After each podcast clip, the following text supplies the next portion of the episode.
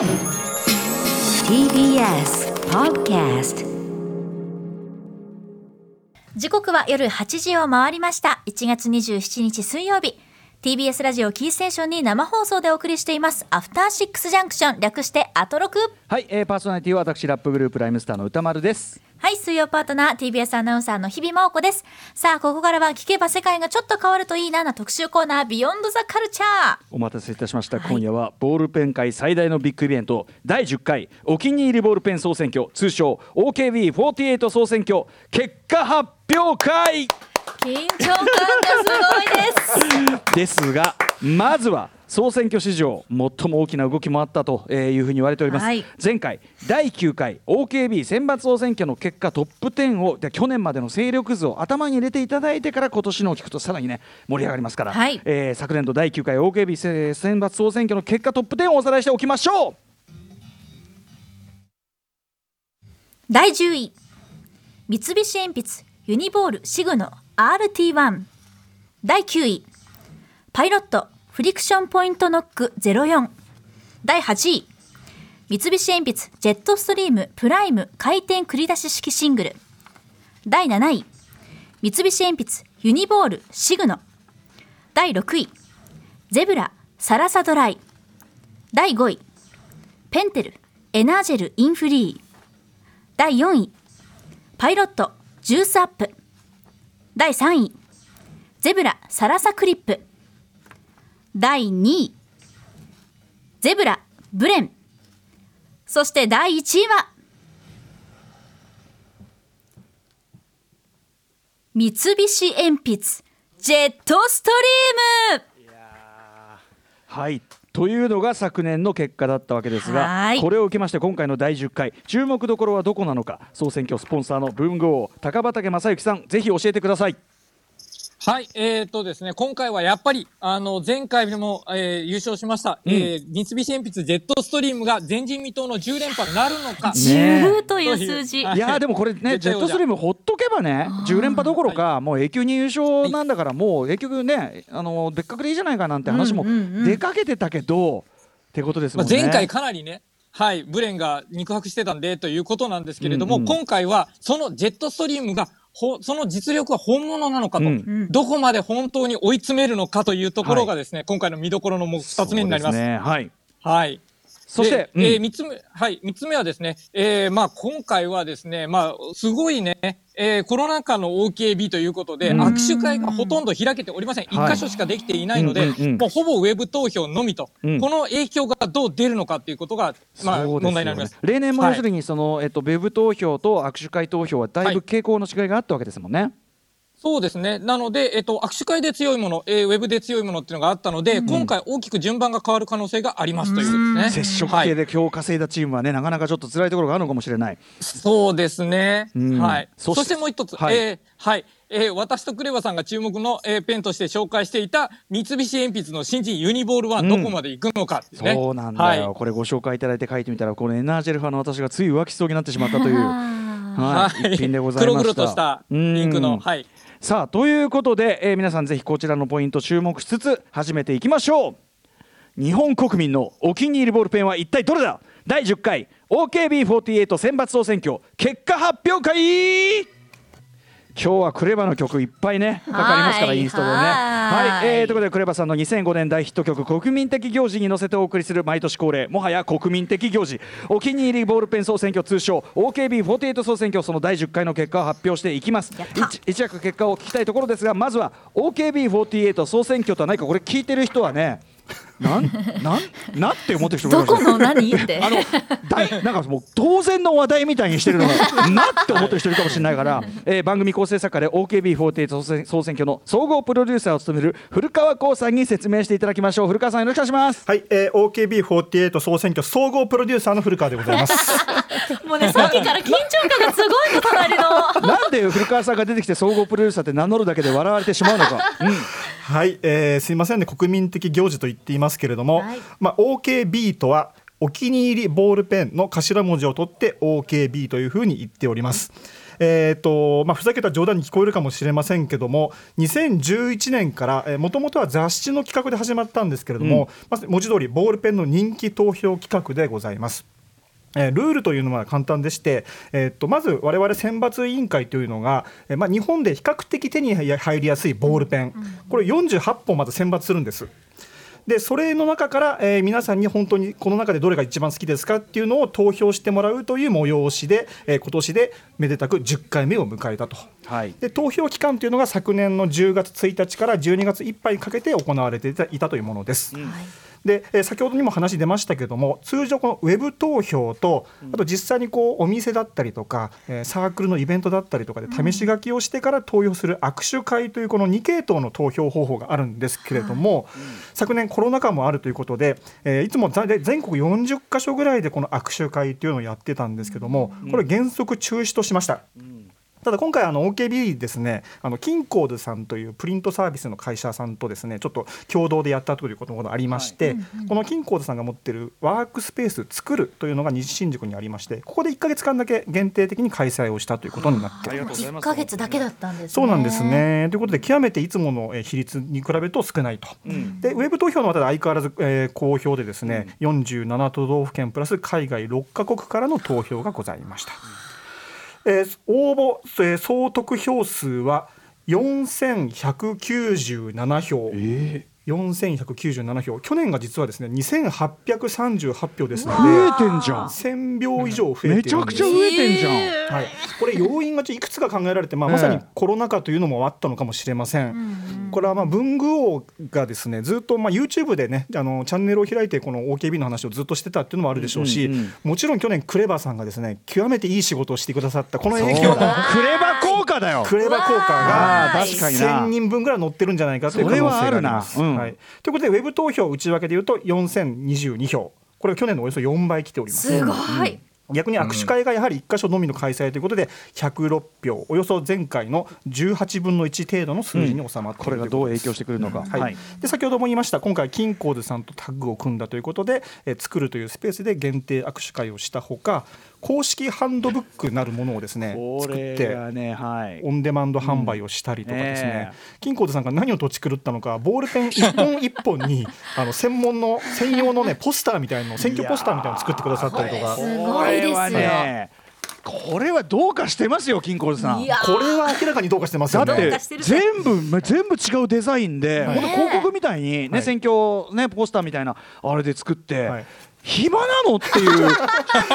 しかも文房具メーカーさんこれ知らない可能性とか全然ありますからね。ですよね。メーカーさんは知らないって、とんだ陣が出ておりますというね。これ。後ほど手に取れるかどうかっていうのをちょっと今試作中あ試作考えてますのでまた後でアナウンスしますね。いや金庫さんこれ褒めてますけどあのあんたらどうかしてるぜ。素晴らしすぎる最よ高ですよ本当に、はい。本当にすごい。さあということで、えー記念すべき第10回目の結果ともに見届けるゲストをご紹介いたしましょう。まずは OKB48 総選挙のスポンサー文豪王こと高畑正幸さんです。はい、こんにちは。よろしくお願いいたしはいます。文豪よろしくお願いします、お願いしますはいでは改めて文豪をご紹介お願いします、はい、ご紹介します。テレビ東京で放送されていた番組、テレビチャンピオン全国文房具通選手権で3連覇を果たし、文房具の王、文具王に即位されました。即位？やっぱさらっと読み読み切れなかった。はい、その後文具メーカーの商品企画やマーケターを経て独立現在は文房具の研究開発分解啓蒙などを行い文房具の情報サイト文具の扉の編集長のほか先ほどもお話にありました YouTube チャンネルにて毎日文房具情報を配発信していらっしゃいます。はい。ということでまああのいろんな形でね僕の番組はお世話になっております。文豪ありがとうございます。ろしくお願いします、これ今回初めてこのズームでつながってるので、うん。今ご自宅にいらっしゃるんですよね、そうだ。あ、自宅です、自宅。これ後ろも全部もちろん文房具ですよね。ちょっとごちゃごちゃしててすいません。いやいやいや。はガチャガチャガチャガチャの部屋です。いやでもはい後ろのねなんかね収納具合にね何かまた一癖はい。二癖ありそうだよこそう。れ一個一個突っ込んでいくとまたね これまた話が長くなるからこれね。ねとんでもなくなっちゃう、はい。すごい。文豪今年もよろしくお願いします。はい、よろしくお願いします。す。そしてもう一人去年に引き続きのご登場です。ラッパークレバさんですよろしくお願いします。しょお願いしクレちゃんます。お願いします今日もあのあのクレちゃんの曲かかりあのインストだけどね後ろでかかりまくるからこれね。ありがとうございます。タンポポもありがとうございます。そうそうそうそう、う。んねありがとうございます。あのさっきのさゾーンの曲にね文房具ラインぶっ込んできたというあたりを指摘されてる方いましたけど、ペン会に走りな文房具店。いいね。譲らなかったそこだけは。そうか。これは言いたい。文房具店ってラインは本当やばいですね。初めて聞いたもんユノンセンと文房具店。こんな踏み方あるんだと思って。世界で唯一。はい。ということでクレバさんご紹介日比さんからお願いしますはい、ご紹介します。1997年、キック・ザ・カンクルーの一員として活動した後、2004年にソロとしてメジャーデビュー。昨年9月の8日、クレバの日には、毎年恒例クレバフェスティバルを初のオンラインで開催。打ち上げの様子までも生配信するなど、オンラインでもファンを楽しませてくれています。また昨年の秋に全国公開された映画、461個のお弁当に出演するなど、ヒップホップシーンのみならず、多方面で大活躍中。そして最新曲は今後ろで流れております。昨年12月23日発売になりました「Fall in Love Again」フィーチャリング三浦大知さんとなっております。はい、はい。ということでクレバさん、えー、側近では12月24日木曜日2020年ベスト文房具を発表してもらいました。とにかくもうそのもちろんラッパーとしてねアーティストとして、えーそこはもちろんのことだけども文房具ものとしての信頼度急上昇というね。ありがとうございます。ということであのすいませんなんか。いやしまいにはこの8時台の特集ねあの曲曲かけるスペースないんですけどみたいな特集まで来ていただいてありがとうございます本当にね。全く問題ないです。嬉しいです。ありがとうございます、といったあたりで、えーまあ、さクレバさんが文房具ネタ、まあ、ちょいちょいねその要は文房具特集やるたびに僕のねそのプライベートなそのショートメールとかでリアルタイムでクレちゃんが聞いてくれてて、結構確かに。あのなんていうの芯を食った芯を食ったコメントをリアルタイムで送ってくるから僕は古川さんにあのちょっとこいつちょっとやばいんですけど まずいんですけど。こいつどう思いますみたいな。こちらで預かります。というところのね本当にあのご参加いただいてありがとうございます。今年も。い。やこちらこそ嬉しいです。えー、クレバさん的に今年ちょっと OKB 流れ注目しているところありますか？あのさっきも紹介してたこの公式ハンドブックあるじゃないですか、その中であの文具王がルックスがポイントになる可能性があるっておっしゃってて、うん、で自分はあの握手会が限定開催だから、ルックスがポイントになる可能性があるって文豪がおっしゃってて、えで自分が思ったの同じこと思ってたんですけどちょっと違うのがその単品としてのルックスっていうのももちろんなんですけど、なんか売り場における印象ってあるじゃないですか。それがどういうふうにこう順位に影響してくるのかっていう。OKB って黒だけでこう争うけど、ええ売り場だと全カラーバリエーションが揃ってるわけじゃないですか、うんでカラーバリエーションが多いものほど面積広いんですよ、はいはい。はい。だからそういうのとかがこう影響してくるのかなとかこれ。最初展開してたけど地味になっちゃったやつはどうなのかなとかその辺がポイントだと思ってます。これはだからその今やね CD ショップというのはないけどこのショップでのその占有率というのはね面出しですよね。ね面出し。我々の面出し。リリース物に関してはそういう置き方次第で本当に変わってきちゃうのってそれは同じだもんね。お店によってもやっぱ全然推してるものが違うから、うん場所場所でも違うんじゃないかなという気気がします。出てることすら知られてない置き方によってはねそんなことだってあるわけだもんね。うん、なるほど、ですね。さすが現場派のクレバさんだからこそ 現場をコンシューマー代表の本当だよ。さすがです足足本当運んでる人の発言だもんね。え文豪どう思います？これ。いやもう本当に鋭いと思います。だからここでは黒だけなんですけども、50本あるうちの1本なのか、それとも1本しか出てない1本なのかっていうのはやっぱりね、だいぶ違うと思いますね。そうだよね。あと重機がかっこいいやつってあるんですよね。ああうん。お店の重機っていう、あのこう置いてある入れ物があるじゃないですうんか。あれがめちゃくちゃかっこいいやつっていうのあるじゃないですか。ただの飾り方がかっこいいやつっていうね。うんうんうんそう今後はだからはいそういうさ、各メーカーもね OKB が影響力を増してくると、そこに力入れてくるかもしれないね、展開がね、はい。この時期だったらさあということで、うわえーこの後はですね文豪そしてクレバさんと一緒に第10回 OKB48 総選挙の結果発表お送りしていきます。お知らせの後です。After Six Junction.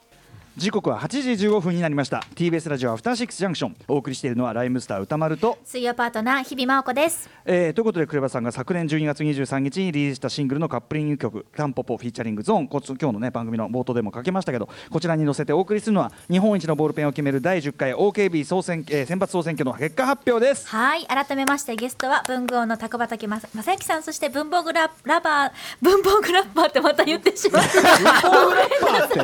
日比 さん。さ前回も言っちゃったんですよ。2年ぶり。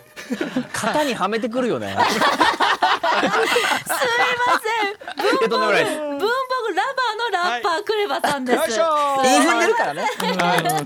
さあということでいよいよ 第10回いいんですよ。OKB48 選抜総選挙結果を発表していきたいと思います。今夜の発表何位からあのプロデューサー、はい。何位からやりますか？えーとですね、去年はトップ20から上を発表したんですけれども、ん。今年はちょっと時間をさらにあのいいっぱい取ろうということで、トップ10のみ発表することにします。はい。はい。えー今スタジオ全員実はバラバラでリモートで放送してるんですけれどもそれぞれの手元に封筒に1本ずつ、えーペンを入れまして、はい。この封筒に10位とか9位っていう封筒を皆さんの手元にこう配っているのでそれを順番に上げていくという。封筒に入ってるとやっぱなかなかさ物々しいものがあるよねまあ、いこれねアカデミー賞スタイルってやつですね、これね。なんかちょっとさ、太さとかこうやって手で確かめちゃった。俺やんないようにしてる。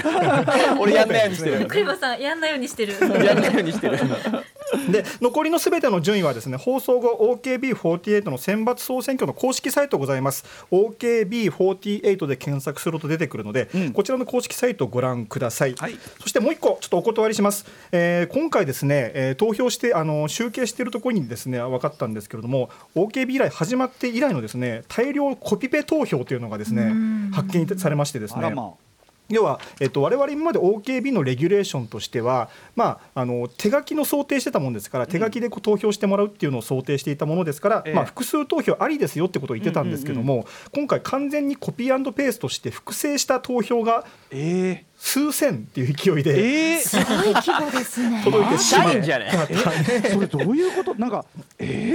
まあ、OKB そこまで大きくなったのかっていう気もちょっと感慨深くもあるのですがんうん。さすがにそれはすべ、えー全てをカウントするわけにはいかないなという判断を下した下して、えー、大量の投票は1票とカウントさせていただきました。それをちょっとご了承ください。ちょっと今後はね、投票ウェブ投票のシステムも多少ねそういうちょっとまあセキュリティというかなんというか、ちょっと一段ね、あうん。のレベルアップした投票システムをちょっと月からはやろうかなっていう話はもうスタッフとしておりますので。それだけ。注目が高まっているというね証でもありましょうが。まあね、よくもわ、悪くもということでしょうか。はい。まあ、という感じの、えーこれからのラインナップになります。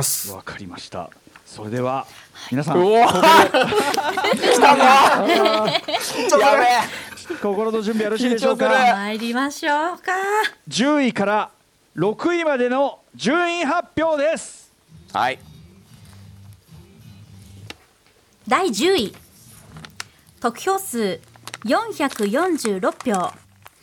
インクが濃くて素早く乾く昨年6位から順位を下げましたがそれでもベスト10をキープしました。ゲルインクゼブラサラサドライ第9位得票数507票。昨年5位ゲルインクボールペンの大本命も今回は伸び悩み、どうした？お前はもっとやれるやつだろ？俺ゲルインクペンテルエナージェルインフリー嘘だろマジか。第8位得票数561票。昨年4位の実力者が今年はこの位置でした、守りに入るのはまだ早い。もう一伸びあと一声を聞かせてくれ。ゲルインクパイロットジュースアップ。マジか。第7位、得票数579票。昨年10位から再浮上してきた中堅ゲルインクボールペン待ってろ今から本気出す。まだ終わっちゃいねえぜ。ゲルインク三菱鉛筆ユニボールシグノ RT1 おーマジだ。第6位。得票数859票。ゲルインク界の大ベテランが昨年に引き続き好位置をキープ。あの村上春樹も愛用するノーベル賞級の名品です。ゲルインク三菱鉛筆ユニボールシグノ衝撃。衝撃。ちょっと荒れてんな。いやすおえ来ればおえー。マジだ。うん。ちょっと荒れてますけどね。いやびっくり。ちょっとじゃあまずは文豪高畑正義さんこの10位から6位まで振り返っていかがでしょうか？はいはい、えっとですね、10位、9位、8位のですね、3本が、えー全部4位下げてるんですね。だから、えっ、と、ジュースアップが、えー4位から8位、それからペンテルのエナジェルインフリーが5位から9位、で、えーサラサドライが6位から10位ということで、ええ。ごそっとスライドしてます。これはい。ちょっとエナジェル派としてはショックなんですけどいやそうですよね。はいこれはいかなぜこういう現象がというふうにお考えですか？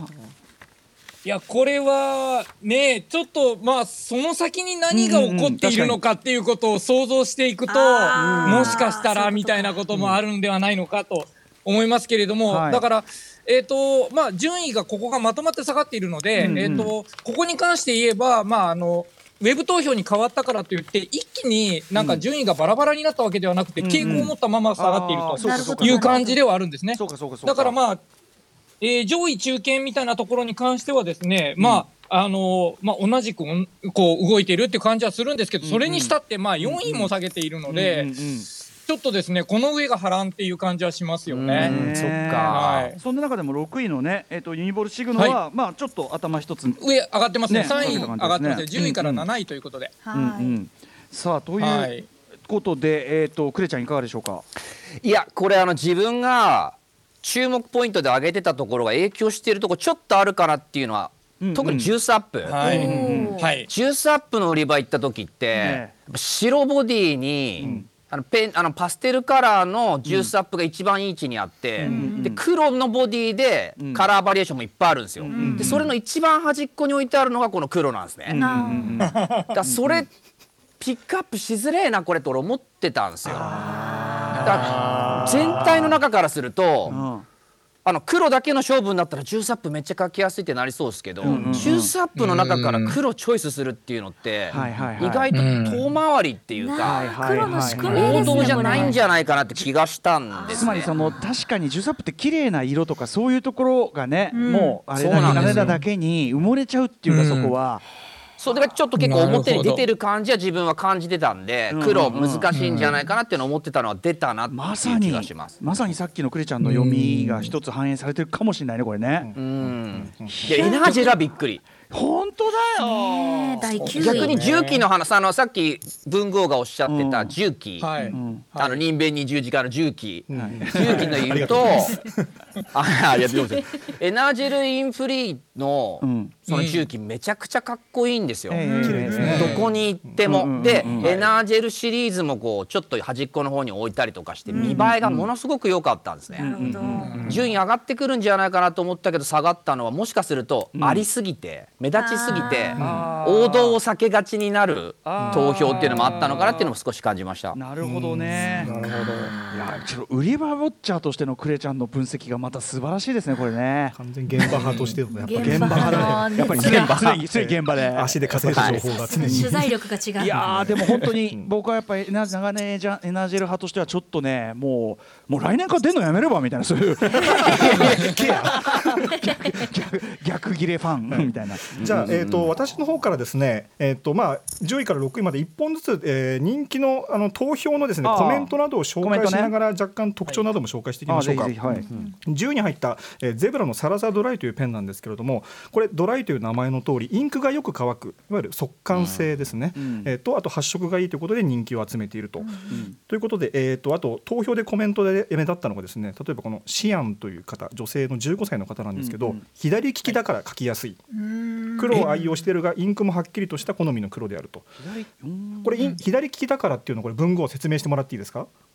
はい、あの左利きの人っていうのはどうしてもあの手首の向きが逆向きになってしまってですね、上からあのかぶせるように持ってしまう人が多いのであの自分の手で書いた文字をこすっちゃう人が多いんですよね。なのではい、で書いた直後にあの手でこすっちゃうのですぐ乾いてくれないとどうしても引きずっちゃうんですねインクを。はい、ということなんで左利きの方は速乾性の高いものを好むっていうところはありますね。なるほどね。はい左利き勢の人は常にね自分たちが書きやすいペンってなんだっていうのを常に探してらっしゃいますのであ。の、はい。左利きの人たちはその速乾性インクのペンに対する反応速度ってすごい速いんですよね。あと左利きの人はちょっと普通の人よりもペン先縦気味に持つ方が多いのでやっぱりそこら辺でもやっぱりねあのペンの引っかかり方が違うっていう方もいるので、まあ、そこら辺でやっぱり右利きの人とは違う、えー選択肢を選ばれる方があります。はい。はい。なるほどね。左利き票を集めやすい。うん。はい。そしてあと、じゃあ次に行きますね。第9位まさかの、えーエナージェルインフリー。これつまり我々ずっとね、はい。高い評価を得ていて安定して高評価だったんですけれども、今回9位まで落ちてしまったと、ん。えー透明なボディなんですね。もともとエナージェェルというゲルインクペンがあったんですけどもそれを透明えーなボディにしたことによって人気がさらに高まったというような仕様になってます、実際投票の、えーうさみみさんという方は、えー透明ボディの美しさ、安っぽくないデザイン滑らかな書き味かすれないインク価格すべてにおいて大満足ですというコメントです、うんえーそれからじゃあ次いきますとじゃあ8位に入った、えージュースアップというペン。これはですね、えー書き味の良さシナジーチップというペン先を採用していて非常に書き味が良くてなおかつルックスも良いというのはさっきクレバさんも言った通りです、えーでここでコメント一つぜひちょっと長いんですが紹介させてください、えー、あーちゃんさんという方これタイのバンコクの方の投票なんですけど。おコップ化日本 いいですかこれ書き出し。日本語教師をしているいわゆる丸付け税です。丸付け税。丸付け税。これ覚えてますかね？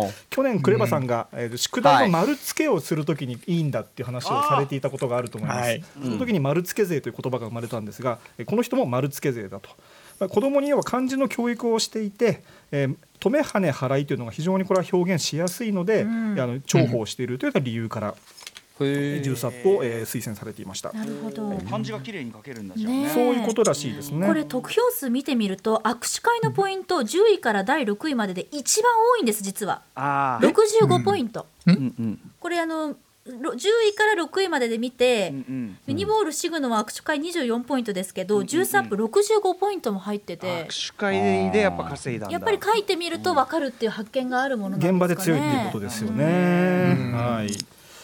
続いて、えー、7位の10、えーユニボールシグの RT1 というペン。これもゲルインクの細字で、まあ、滑らかさとともに適度なカリカリ感があるというふうに言われていますね、あとノックの押しやすさなんかも被害あの結構好評の理由だったりします、まあ確かに。うん。うんちょっとねノックの形状が普通のペンとちょっと違うというこれまあ実際お店で確かめてほしいんですけどね。あと先端部分までずっとグリップがついているので、あの先の方を持って立てて書く人とかは持ちやすかったりするというねグリップがどこを持っても大丈夫っていうところが良かったりします。本当だ、はい。こんな先端の方までついてるのすごいな、はい。可愛いはい、もともと人気があったペンなんですけどもちょっと再浮上してきましたね、ここに来て。はい。そして最後6位ユニボールシグノというこれ昔からある、えー、ゲルインクのえーすごい古株でですね、とにかく硬い硬質な書き味っていうんですかね。ペン先が全くぐらつきがないガタつかないということで人気があって、しかもキャップ式でございます、多分実物見ればねみんな見たことあるっていう人いるかもしれませんが、これねさやっぱこのガタつきがなくて、えー、とインクのかすれがないっていう性能面に関する評価が高い声が多いのと、えーとうん、あとね変わった意見でいうとこのたぬきさんという方、インクの切れが良くて、他のボールペンに比べてシグノはインクがなくなった時にピタッと書けなくなる。あーなるほど。だんだん薄くなるとかがない。うん。ゲルインクの特徴ではあるんですけどねこういうところを評価されてる人もいました。確かにでもその中間いらないもんね、うんだんだんこう息を引き取る直前みたいなペンってありますからねやれるかフェードアウトしてくれるなと。やるのやらないのみたいな感じカットアウトで終わってくれってカーンそう。そうそうそうそうそう。なんていう声もございました。でもやっぱ皆さんの直接のお声聞くと面白いですね、はい。それぞれの理由っていうのがい。まだね。にびっくりするような理由とか着眼点の人っていますからね。でも聞けばその人にとっての切実さって、ああななるほどなって思うもんね。確かにな。さあちょっとあのさっきの震えた。さっきの発表の時うるさかったと思うよ。すいません。いやもうね楽しくい読んでる私としては楽しい。リアルな反応。上がるもんね出ちゃうもんねこれいね。よしじゃあこの調子で上がっていきましょう。参ります。えー続きましては5位から3位の発表です。第5位得票数1037票一昨年2位昨年3位の実力者が今年はさらに絶不調。どうした？何があった？みんな心配しているぞ。ゲルインクゼブラサラサクリップ。第4位。得票数1278票。尖りに尖った個性派新人が初登場でこの快挙。この先も丸丸くならずにエッツィな君でいてほしい油性インク三菱鉛筆ジェットストリームエッジ。第3位。得票数1471票。下馬評通りだがそれでもこれはビッグサプライズ。新人らしからぬその実力はやはり本物だった。ゲルインク三菱鉛筆ユニボールワン。はい来ましたねななるほどうね、ん。そうか。はい。このよそういうことです、ね。4位分ぐらいこうグッとなったのはちょっとそういうはい。大型新新人人の押し出されてたなんですね。ルーキーが大奮そうですね。いやー面白いね。じゃあちょっとまずは文具を総評としていかがでしょう。この5位から3位はい、だから3位と4位がですね初登場でランクインなんですね。でもうここに入ってきてしまったので全部押し出されたという形なんですね。はい、これは大きいなと思います。で、まああのどちらも三菱っていうのもちょっとすごいんですけれどもどちらもね。でこれまでにない、えー濃いインクのユニボール1とこれまでにない細い、えーボールペン油性ということで、エッジということでですね、まあ、新しいジャンルを開いたやつが、えー上位に食い込んできてるっていうところが面白いところかなと思います。はい、でそれでいくとサラサクリップはですねこれまでいいところにねずーっとね中高生からどんどんねあの子供たちに浸透していっていいポジションを取っていたところがですね、うんうん。まあ、まさかの大番狂わせっていうことでここの位置に来ちゃったのが、まあ、ちょっとね、あのー苦しいなという感じですね。頑張ってはい。ほしいですね。いやーでもねあの、い。ジェットストリームエッジってさすごい癖があるボールペンじゃないですか、す変態かって1000円1000円しますもん1000ね円です。高いし。1000円ですよ。高いしこれが本当にこうなんていうのこう発揮する場面ってすごい限られてくると思うのよ。ってぐらいちょっと変態ペンだと思うんだけど、これだからやっぱ上位やっぱ Z スリムブランドもあるのかもしれないけど4位はすごいね。うん、クレちゃんいかがでしょうか？あのーサラサ。うんうん。さっきの話がまたつながってくるのかなって気がするんですけどやっぱなんか最近サラサの展開すごいなと思ってたんですよ。でっかいっていうかバリエーションも多いしなんか一番最初にある。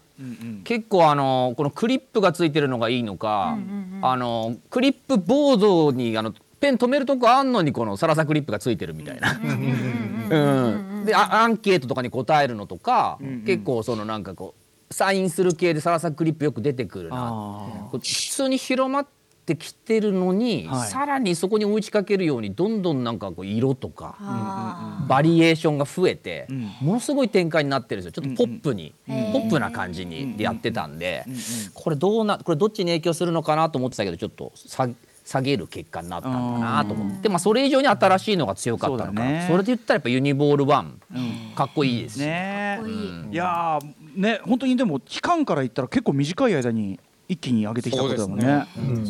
うん。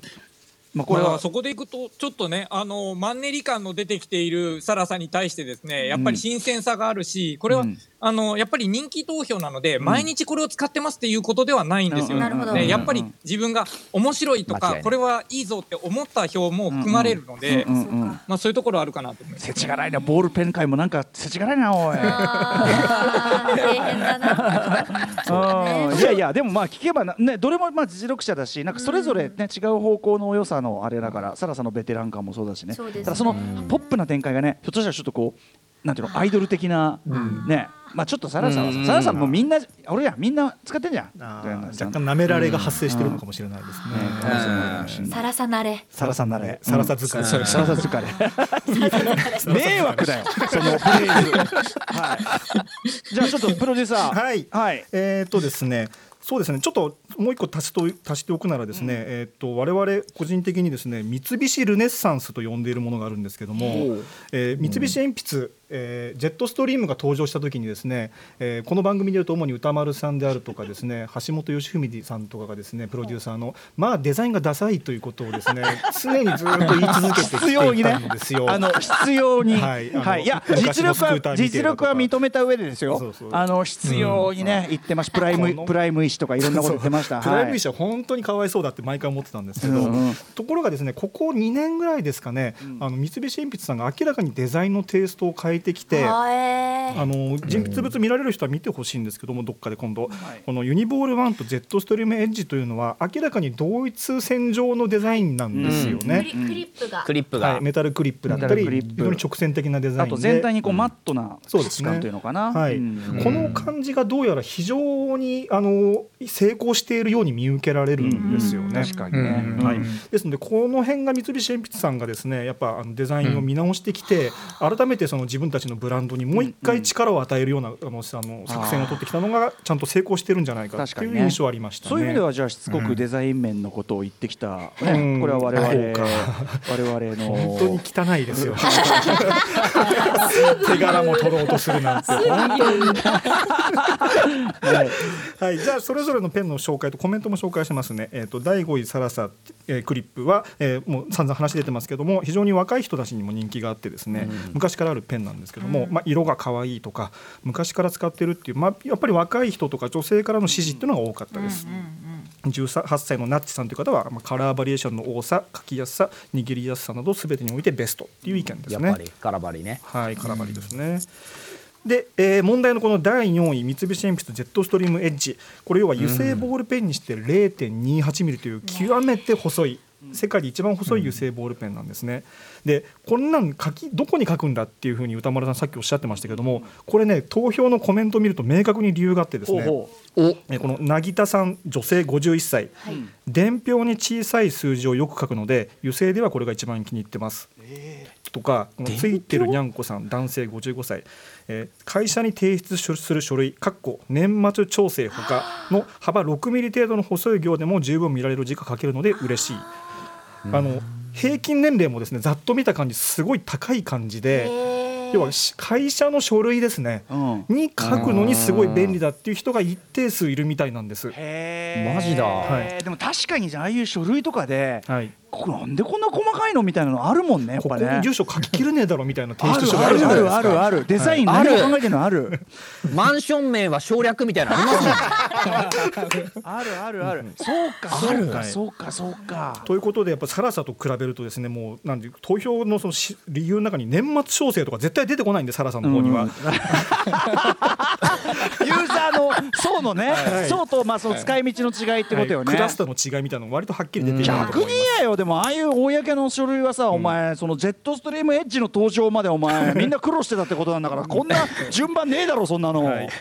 シグノの0.28ありますから。ああそうですね。いけるんだよカリカリ系はね他にもありますけど、はい。そして3位の新人がユニボール1でございます。これがですねやっぱりインクの発色の濃さが人気で、えー、とあと文あの、まあ、カラーバリエーションもこれ比較的たくさんあったそせいもあって、学生さんから人気ありましたね。えーと例えば16歳の男性このオイラショックさんという方は、えー並べて書くと他のボールペンの黒が灰色に見えてしまうほど黒が濃くてさらに言うと黄色でね文字を書いても読めるほど発色がいい、うん。うん。であとシンプルな見た目が気に入った、くしょうやっぱいいな。いいペンですよね。エナージェルがこんな下げてんのにここのユニボールワンにこんなに惹かれてる俺。いいんだよ。世の常世の常。やですね。あとユニボール1に関してこんな投票もあります、えーブロッコリー二郎さん42歳の男性なんですけどもこの方配送業をしていて、日々の日報、積み込みの確認受領のサインなどで何度もポケットから出して、えー出して戻す出して戻すを繰り返るの繰り返すので、えークリップの強度っていうのは非常に重要だと。おおはい。そこでやっぱり、えーバインダークリップのものメタルのやつが非常に頑丈だし重要だと。でユニボール1がいい。でさらに言うと、えー発色が良くてこれがですねコピーおよびファックスをした時にとても明瞭で見やすいということでお客様より好評いただいてますと。確かに。まだファックスってね僕らだいぶしなくなっちゃいましたけど、でも残ってるところには残ってるじゃないですか。あるあるある残ってる残ってる、そうファックスユーザーにもアピールしたっていうのはちょっと僕も気づけませんでしたが。つまりこれさっきその三菱ルネッサンスデザイン面の強化って言ってたけどその実用面としても非常に強力な武器でもあるということいやですこれはねだから完成度高いし、そこそこ上位いくだろうとは思ってましたがとはいえですよね3位とは。ちょっと待って今もうあれ待って待って3位まで来てんだっけ？ーもう3位です。おいおいおいおいおい。おい。おいもう二人っきりじゃねえかあいつ。あいつらあいつらあいつらだあいつら二人っきりにしといたら危ねえ気がついたらあいつらあいつよらまたいなくなってるよ。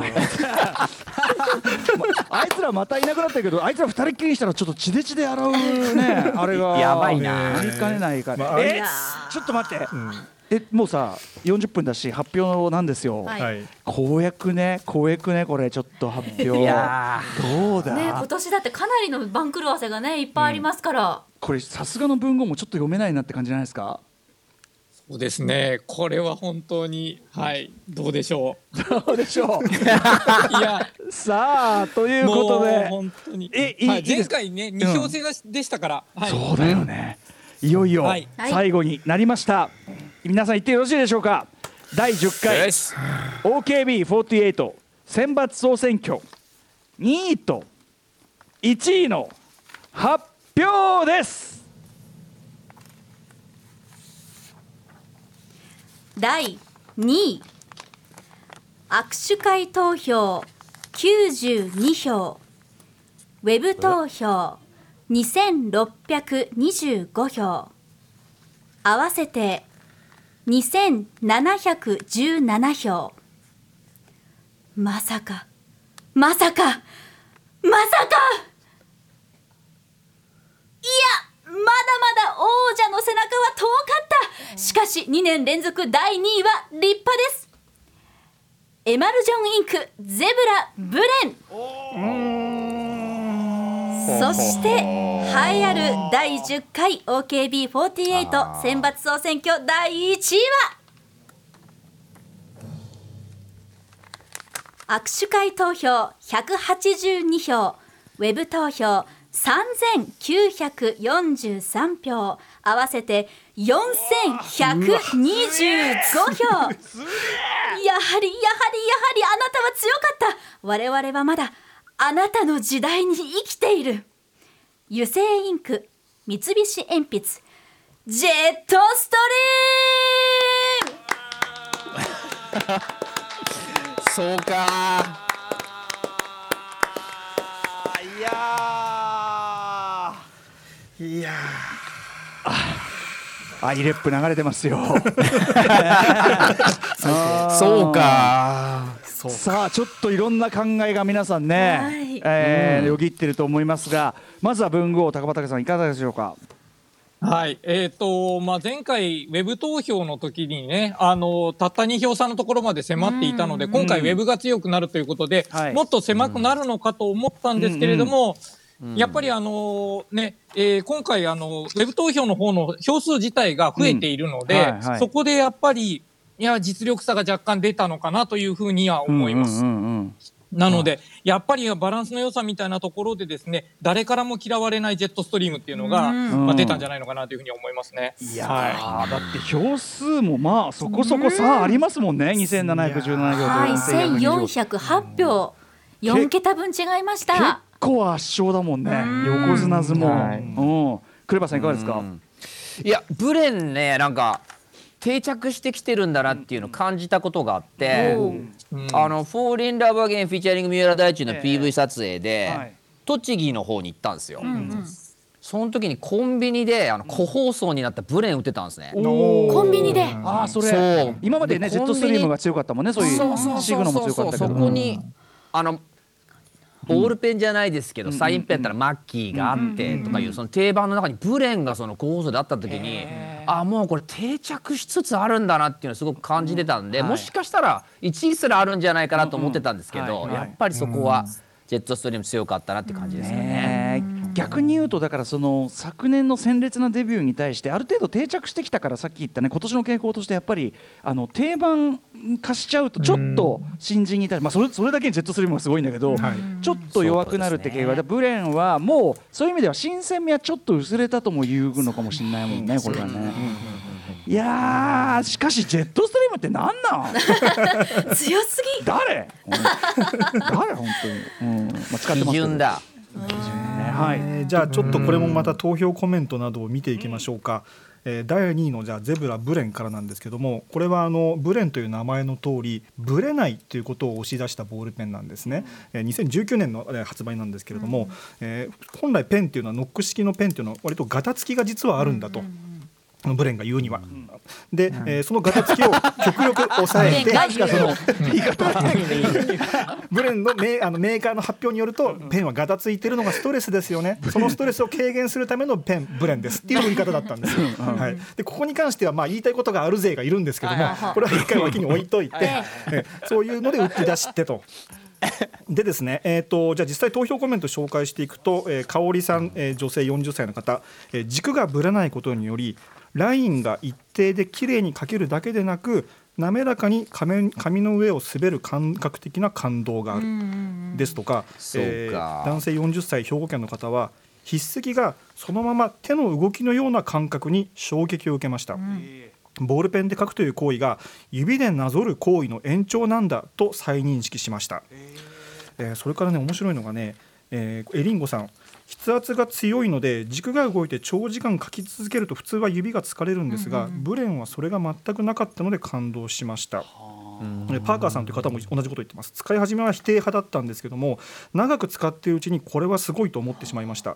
長時間筆記なら一択かもしれません。ああ長時間ね、はい、実はね長時間筆記にはブレンがいいっていうのはちょいちょいブレンの投票で見かけるペンであと紹介したコメントも僕結構なんかリテラシーの高い人の意見が多いなと思っていてすごい出たてはキャッチーな、ね、見た目もありますしあの話題性もあったのですごくポップなキャッチーなペンだと思ってたんですけども意外とこれ通好みのすごい渋いペンなんじゃないか硬い感じですね。はい。いやそもそもね芯がぶれないってところにこうなんていうかな意識がね。こだわるね意識がいってる時点でね、はい。相当なもんだもんね、はい、ということでね、あの実は結構通好みの渋いいいペンっていう風なんじゃないかっていう気がちょっと投票を見ててしました、ね。か。じゃあ俺ムービーウォッチメンノートこっちの方がいいのかな？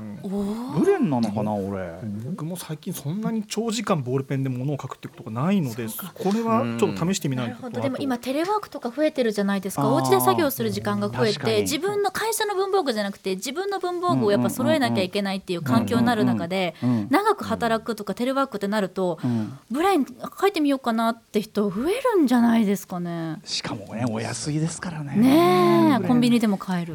なんたることでしょう。結構お店とかに行った時にあの店員さんが持ってるペンっていつも気になるんで見るんですけども最近ブレン比率増えたなっていう気がしますね。そう。じゃあ本屋大賞じゃないけどなるほど。ね文房具屋が選ぶこの文房具がすごいでもあるんだ。はい、あと飲食店とかでもメモ取るのに使ってる方結構増えたような気がしますね。へえ。うん。ちょっとだから使使うほどに凄さが分かってくるってとこあるのかもしれない、ちょっと僕も実はね、これからまだ伸びる可能性ありますよね。ちょっと見見切る前にちょっとね、小次郎破れたりって言う前にちょっとブレンやりたいと思いますね。明確ブレンにファン点5と点7どっちが人気あるんですかね？いや出た点5点7問題。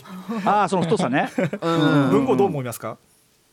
いやこれは本当にあの分かれるのがあって僕は点7がブレンっぽいなという気はするんですけど、俺も、うん、はい、あのわかるブレンの面白さというのが伝わるのは7かなという気がするんですけど、うん。やっぱ細く書いてきっちり書けるっていうのも、まあ、ブレない良さではあるので、うんうんうん。もう結構あの聞く人によって全然違いますね。えー。うん。今日これあれですかねこの僕たち僕とクレバちゃんの手元にはさくれちゃんの手元には封筒の中に入ったボールペン10本あるからこれもらっていいんですか？これ。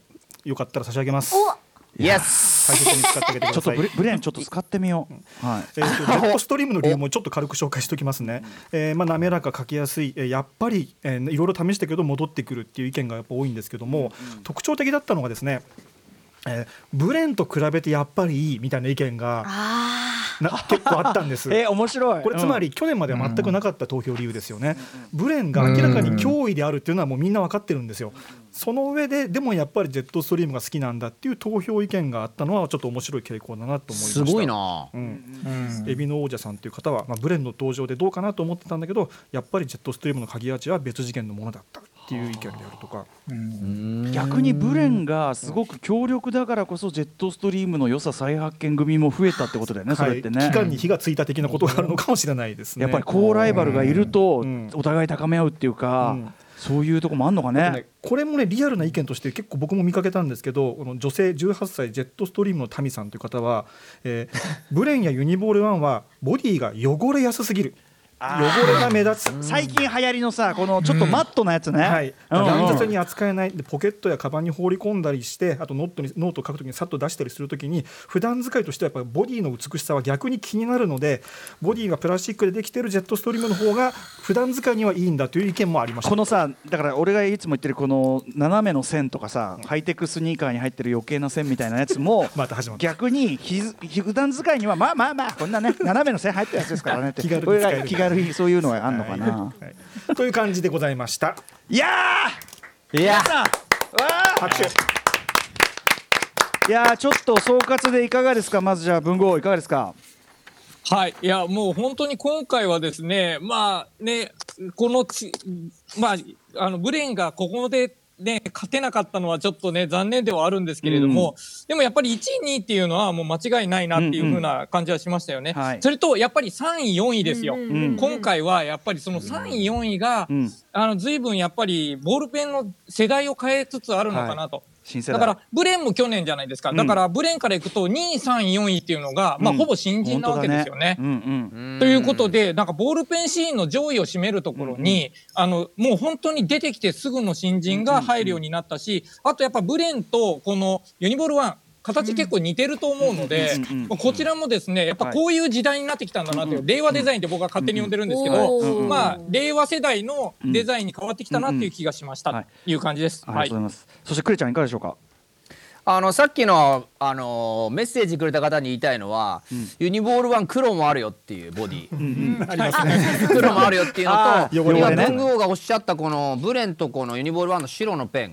これ結構なんかアップルペンシルがデザインの根幹にあるんじゃないかなって気がします。アップルペンシル最近使ってみてその書きやすさびっくりしたんですけどそれを少しなんか目指してるとこあるからこういうの増えてくるんじゃないかなって気がしましたね。はいといったあたりであっという間にお時間来てしまいました。じ実は今日ねえっ、とポッドキャスト別冊アフターシックスジャンクションはえっ、と今日の結果が出た OKB 総選挙アフタートーク文豪とともにお送りしたいと思います。そしてさらにはい、えー今回の結果を受けた、えーか大感想戦というのをですね2月14日に、えー配信でやろうと思います。私と文具王プラスフューチャリング文具ジャムで、えー合計4人で、えー今回の感想戦あーだこうだやるので、えー詳しくは、えー結果とともに OKB48 の公式サイトをご覧ください、はい。